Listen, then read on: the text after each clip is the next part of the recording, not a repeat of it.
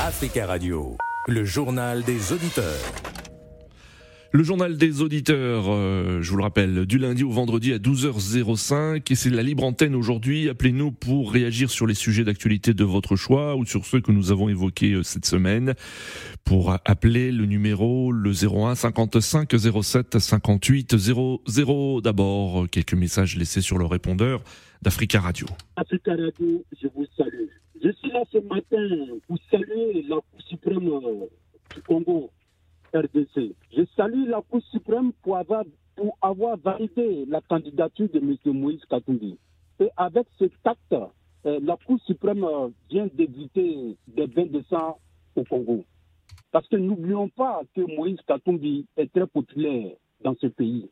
Donc si la Cour suprême avait invalidé la candidature de Moïse Katumbi, ça allait amener des troubles. Je profite de cet appel pour lancer la, pour lancer un appel à l'Assemblée nationale congolaise de ne pas adopter la loi Tchani. Parce que la loi Tchani va diviser les Congolais. La loi Tchani va envoyer la guerre au Congo, un pays que nous aimons tant. Idriss, bonne journée. Bonjour, M. Nadi. Bonjour, les amis de Judéa, les autorités sénégalaises, ou bien le ministère de l'Intérieur, doit réinscrire encore le nom de Ousmane Sanko dans la liste électorale, comme réclame la justice sénégalaise. Parce qu'il a droit, c'est un Sénégalais. On ne peut pas priver un homme qui a des ambitions politiques pour son pays parce qu'il y a un homme qui détient le pouvoir. C'est pour cela que nous réclamons que M. Ousmane Sanko est vraiment légitime par ses droits communs.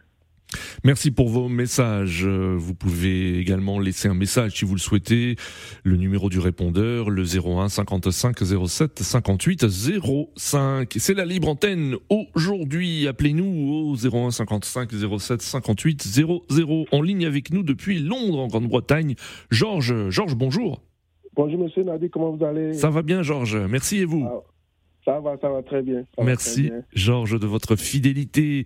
Et on en profite pour saluer tous euh, les auditeurs des diasporas africaines euh, du Royaume-Uni qui ont la possibilité de nous écouter sur notre site Africa Radio.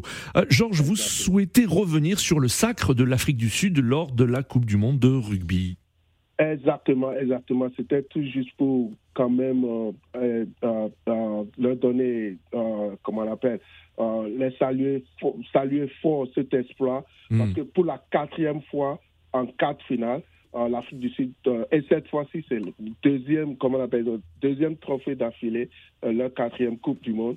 Donc, c'est tout juste pour dire comment est-ce que le, le, rugby a changé la vie des gens en Afrique du Sud.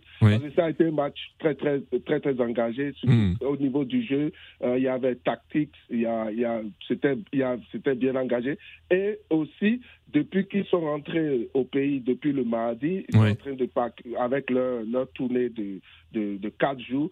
Euh, actuellement, ils sont à, Soweto et puis vraiment, ils ont été accueillis par, par la foule. Et vous hmm. savez que depuis, depuis, depuis 2019, euh, où ils ont gagné la Coupe du Monde, euh, ils, ont eu comment ils ont eu la chance d'avoir de, plus de supporters. Donc, ce qui veut dire qu'en Afrique du Sud, c'est pas seulement euh, l'équipe des blancs, il y a, mmh. il y a une et tout ça donne, ça, ça, ça montre que il y a un changement en Afrique du Sud et il y a c'est pour toute la famille et ça a été prouvé parce qu'il y avait le président aussi qui était qui était au stade de France. Oui, oui. Le, président Cyril Ramaphosa, en effet. Cyril Ramaphosa qui était au stade de France. Donc, et puis en Afrique aussi, il y avait eu pas mal de trucs. Et aussi, ça permet à l'équipe, à tout le continent maintenant, d'avoir au moins quand même mhm. une troisième, troisième équipe, parce que là, il y avait seulement que deux équipes qui ont participé. Il y avait l'Afrique du Sud et puis la Namibie. Cette fois-ci, il y aura une chance. Vous, pensez que ça va donner euh, envie euh, à, sur le continent africain à, s'intéresser au rugby et à jouer de plus en plus au rugby? Oui, oui, exactement. Par exemple, les pays comme le Maroc, qui s'intéressent aussi, et puis, comment on appelle, d'autres pays en, Afrique de l'Est aussi.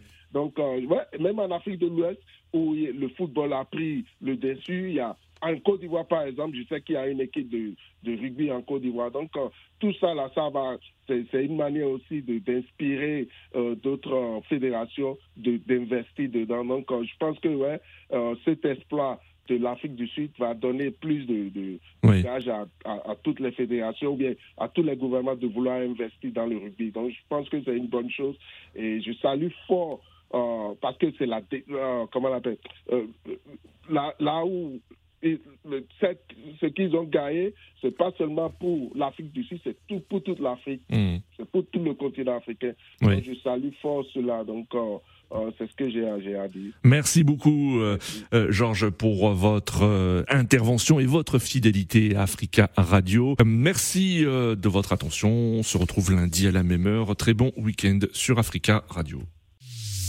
Africa Radio, le journal des auditeurs.